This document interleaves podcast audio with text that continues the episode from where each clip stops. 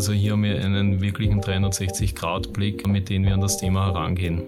Sagt Wolfgang Walter, Engagement Manager und Chief Information Security Officer bei EFS. Er ist außerdem ISO 27001 Lead Auditor beim TÜV Rheinland und er ist vor allem sehr schwer vor das Mikro zu bekommen, weil er immer unterwegs ist und deshalb freuen wir uns besonders, dass wir es heute mal geschafft haben.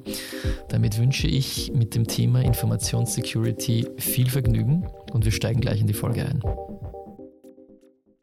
Hallo Wolfgang, herzlich willkommen zur EFS Podcast Folge. Ähm, es freut mich sehr, dass du da bist. Äh, wie geht's dir und wie bist du heute hier?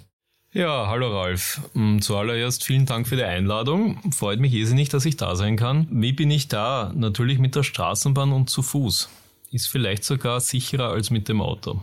Weiß ich aber nicht genau. Sehr vorbildlich, sehr vorbildlich. Genau, weil wir sprechen nämlich heute tatsächlich über Sicherheit, äh, über Informationssicherheit, um genau zu sein.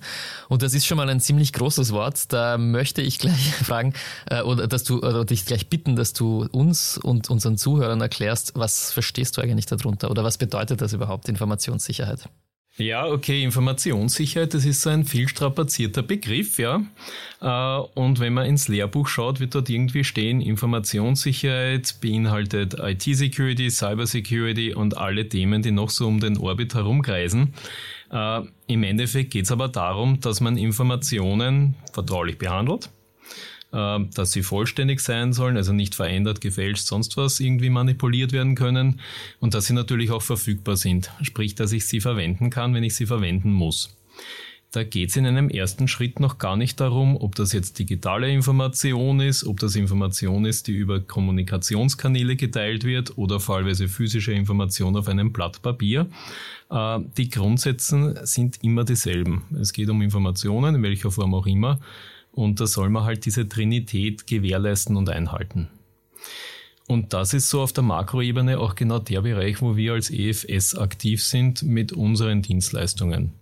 Ich glaube, auf die Dienstleistungen werden wir später noch ein bisschen einsteigen. Mich würde interessieren, weil das ja tatsächlich ein großes Thema ist, was sind denn so aktuelle Entwicklungen in der Welt, was dieses Thema betrifft? Ich glaube, das hat uns vor 20 Jahren wahrscheinlich noch nicht so stark beschäftigt, obwohl es hätte uns vielleicht beschäftigen sollen. Ja, okay, da kann man jetzt natürlich einen großen Abriss machen, aber ich glaube, da gibt es schon einen Podcast dazu von mir. Äh, vielleicht deswegen etwas gezielter, was tut sich denn ganz aktuell? Ähm, ein Thema, was sicher in den letzten Monaten ganz stark präsent ist, auch in den Medien, ist das ganze Thema von Fake News zu Fake Information und da auch die ganzen technologischen Möglichkeiten, die in den letzten Wochen, Monaten aufgekommen sind, äh, die man nutzen kann, um hier ganz gezielt, sei es mit Wort, sei es mit Bild, sei es fallweise sogar mit bewegten Bildern, Informationen zu platzieren und fallweise auch zu beeinflussen. Das ist ein Thema, was schwer greifbar ist, was noch gar nicht so viele Antworten gibt, aber ein sehr präsentes Thema. Ein Thema natürlich, was immer ein Dauerbrenner ist mit diversen Schwankungen, sind Incidents, Vorfälle etc. Also da nach wie vor dieses Bild mit Ransomware-Attacken, das ist etwas, was die Branchen querbeet betrifft, auch Unternehmensgrößen querbeet. Das ist ein präsentes Thema nach wie vor. Und dann natürlich, was tut sich auf der regulativen Seite? Wie antwortet denn die regulative Welt darauf, auf genau diese Situationen? Beziehungsweise wo ist denn die da auch proaktiv unterwegs? Da würde ich gerne gleich nachfragen, was gab es denn zum Beispiel, falls du das weißt, für Inzidenz und auf der anderen Seite, äh, wie, wie hat sich das denn verändert, zum, zum Beispiel gegenüber dem letzten Jahr? Ja, es hat Veränderungen gegeben. Ich würde sagen, von den Incidents her sind das nach wie vor dieselben Themen. Also ich habe es vorher schon erwähnt, Ransomware, das ist nach wie vor dieses Top-Thema. Man möchte es kaum glauben. Äh, irgendwann, wenn man sich noch daran erinnern kann, hat es Log4j gegeben als Thema. Ransomware ist aber in einer anderen Art und Form präsent, würde ich sagen. Es waren früher wirklich Flagship-Unternehmen äh, von einer enormen Größe, die fallweise in den Medien waren, betroffen waren.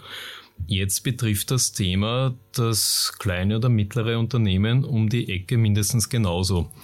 Äh, nicht, dass jetzt die Großen nicht mehr im Fokus sind, aber jene, die hier aktiv sind, haben ihren Aktionsradius enorm ausgeweitet. Also gerade klein-mittlerer Bereich, äh, die sind stark betroffen. Das ist in den Medien nicht so stark präsent, ähm, ist aber sicher ein Feld, wo fallweise die Unternehmen auch gar nicht so stark darauf reagieren können, fallweise wie große, und wo das Thema einfach vorher noch nicht präsent war, aber jetzt plötzlich da ist. Das tut sich auf der Seite der Vorfälle und es gibt schon gewisse Antworten auch auf regulative Seite, wie man darauf reagieren kann. Genau, du hast, du hast erwähnt, die ISO 27001 ist zum Beispiel wieder erneuert worden. Was ist da jetzt konkret passiert? Die ist grundsätzlich wirklich umgestaltet worden, ähm, aber jetzt auf das vorherige bezogen ähm, dieses Thema Aufrechterhalten der Geschäftstätigkeit, das ist so ein, ein Kernstück, der sich querbeet durchzieht durch den regulativen Rahmen äh, und der auch bei der ISO 27001 stärker angekommen ist. Sprich dieses Thema Business Continuity, Ausfallsicherheit, ähm, Blackout war ja auch ganz stark in den Medien präsent, auch fallweise davor gelagert Brownout, die Schwankungen zu Blackout führen können.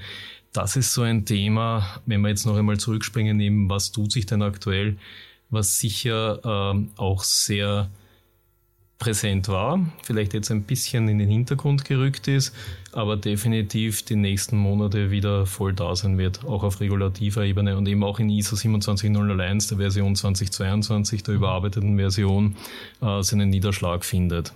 Und du hast auch das Thema Data Privacy erwähnt. Ich glaube auch da, das, du hast gemeint, das war schon mal mehr populärer und jetzt kommt es aber wieder zurück. Warum ist das so und was hat sich da getan?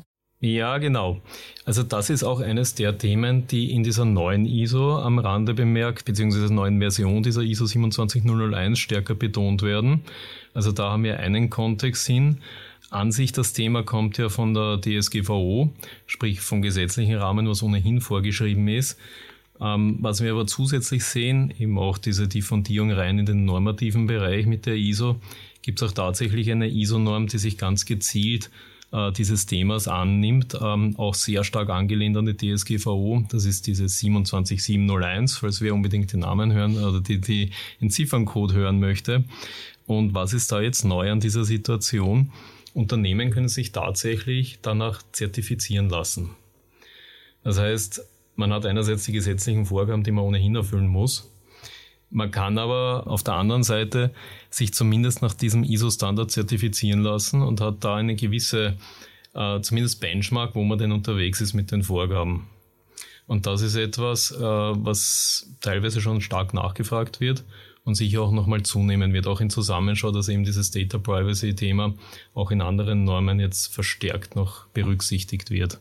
Der Begriff Data Privacy oder Datenschutz, der ist mir ja als, als äh, Nicht-Experte auf dem Gebiet schon geläufig, aber es würde mich jetzt trotzdem interessieren, was genau bedeutet das eigentlich? Vielleicht kannst du uns da nochmal kurz einen äh, inhaltlichen Überblick geben.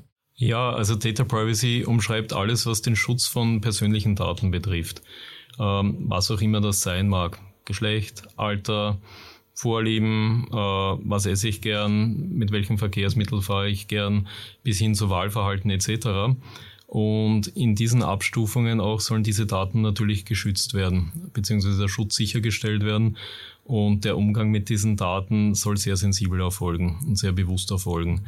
Ähm, und das ist so der Kosmos, um den sich eben diese Datenschutzgrundverordnung dreht, der gesetzliche Rahmen und eben genau abgestimmt darauf auch diese neue ISO-Norm 27701 äh, eben auch mit dem Thema Datenschutz. Und wenn wir jetzt da kurz nochmal rauszoomen, das heißt, diese Data Privacy ISO ist eine, eine Unter, ein Unterkapitel der ISO 27001 oder ein, eine, eine eigene ISO? Nein, die ist in der Tat eine eigene ISO. Mhm. Und eben zusätzlich in dieser neuen Version der ISO 27001 wird Datenschutz auch stärker betont. Mhm. Inhaltlich. Das heißt, Datenschutz ist jetzt eben von verschiedenen Richtungen her in diesen regulativen Rahmen hineingewandert. Und deswegen bin ich überzeugt, dass da noch einmal so nach den vier Jahren, vier, fünf Jahren, wo die SGVO gekommen ist, eine zweite Welle kommen wird, wo, die, wo Datenschutz ganz grundsätzlich noch einmal verstärkt gestresst wird. Wir haben jetzt über diese regulatorischen Vorgaben gesprochen. Wie siehst du das jetzt? Wie gehen Unternehmen jetzt eigentlich damit um? Ja, also der Umgang, der, der erfolgt sehr individuell, ja. Der kann reaktiv sein, wenn irgendetwas passiert ist, der kann sehr stark proaktiv sein, dass man gewisse Dinge antizipieren möchte, weil man auch ein besonderes Risiko, Verhalten und Verständnis hat fallweise. Ähm, der kann situativ sein, dass man sagt, ähm, man versucht das peakgetrieben zu machen, eben eher wenn Inzidenz sind oder wenn eine Regularie kommt, hat aber keine Stetigkeit drinnen in dem Verhalten. Mhm. Der Idealzustand ist natürlich, dass man generell eine stetige Compliance hat, wo man sich den verschiedenen Themen, die am Radar hat und dann auch entsprechend reagiert und nicht immer nur situationsgetrieben agiert. Gibt es da jetzt in verschiedenen Branchen verschiedene Herangehensweisen? Siehst du das so? Ja, definitiv. Ich meine, es gibt ja Branchen, die sind viel stärker reguliert als andere. Wenn wir zum Beispiel an die Finanzbranche denken, die haben schon alleine vom finanziellen Background her ganz andere äh, Berichtsnotwendigkeiten äh, als Vergleichsunternehmen in anderen Branchen. Also die sind es auch gewohnt, dass sie viel stärker äh, diversen Wirtschaftsprüfungen etc., auch staatlichen Prüfungen unterliegen mit den ganzen Gesetzen, die es hier gibt ähm, und auch den gesamten normativen Vorgaben, die hier kommen. Die sind hier sehr viel sensitiver dem gesamten Thema Informationssicherheit gegenüber. Und die Finanzbranche ist ja auch eine Branche, die sehr IT-affin ist von den Leistungen, Dienstleistungen her, die sie kreiert. Das heißt, ähm, auch von dieser Seite ist die Thematik immanent in der Geschäftstätigkeit. Das ist bei anderen Branchen definitiv nicht so. Ähm, was trotzdem bei allen Unternehmen ähnlich ist, mit Abstufungen natürlich, ist, dass die verschiedenen Themen nebeneinander behandelt werden. Mhm. Sprich, äh, Produktionsunternehmen jetzt oder auch meinetwegen Finanzunternehmen haben fallweise ein Qualitätsmanagementsystem.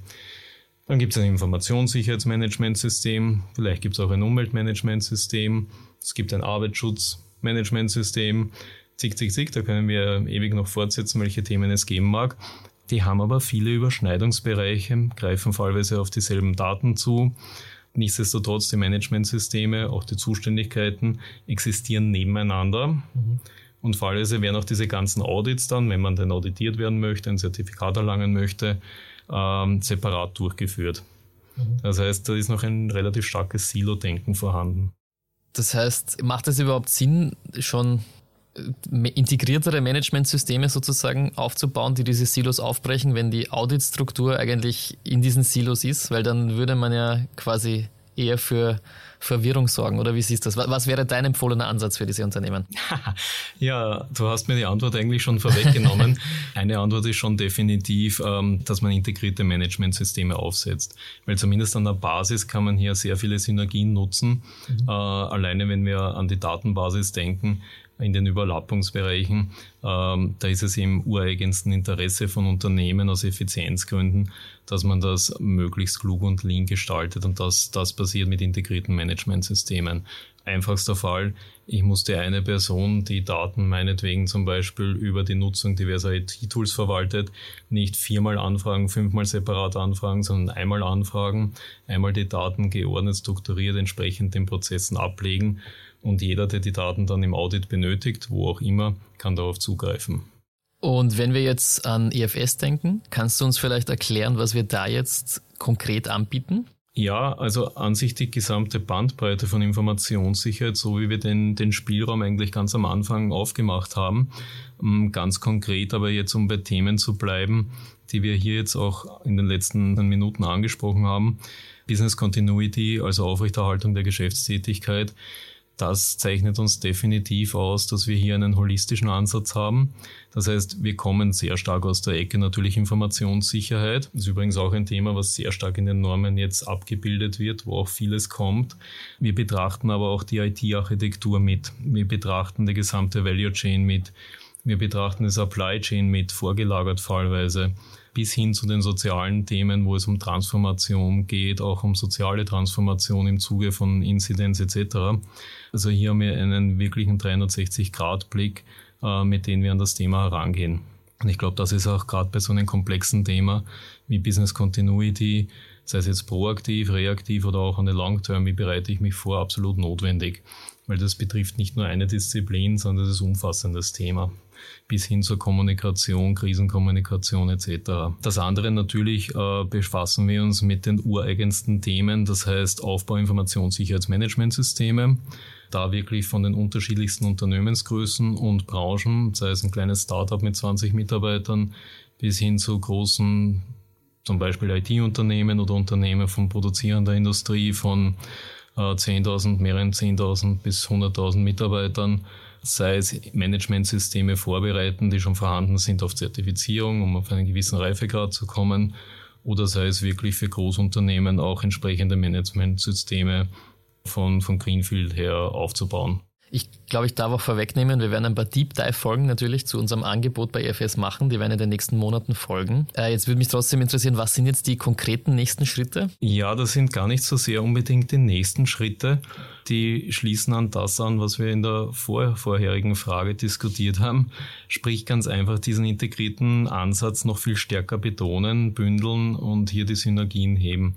Also der Weg hin, wenn man jetzt das Thema Managementsysteme denkt, integrierte Managementsysteme und da eben auch nach links und rechts schauen, was tut sich dann bei Qualitätssicherung, fallweise bei Umweltschutzmanagementsystemen etc. und hier eine kluge Verbindung herstellen. Weil es gerade in aller Munde ist. Es gibt diesen AI-Chatbot ChatGPT ich glaube, das ist jetzt der, das neueste User-Interface, das wir benutzen, um miteinander oder mit dem, mit dem World Wide Web oder irgendwelchen Computern zu kommunizieren. Und ich glaube, äh, wir schreiben da auch äh, oft sehr persönliche Dinge rein oder geben Datenpreis. Was ist eigentlich dein, dein Tipp oder deine Perspektive auf das Thema? Dazu gibt es heute keinen Tipp, lieber Ralf, aber ich sage nur so viel, seid gespannt auf meinen nächsten LinkedIn-Post dazu. Ja, wunderbar. Dann, lieber Wolfgang, vielen Dank für das Gespräch und ich freue mich schon auf die nächste Folge zu dem Thema. Dankeschön. Danke, Rolf. So, damit sind wir auch schon am Ende der Folge angekommen. Ich möchte hier nochmal die Chance nutzen auf die erste Folge, die wir mit dem Wolfgang zum Thema Informationssicherheit aufgenommen haben. Und zwar, das war in Season 1, die Folge 6, Informationssicherheit als Key Resource. Damit möchte ich mich bei allen Hörern bedanken und freue mich schon auf das nächste Mal beim EFS Podcast. Ciao, macht's es gut.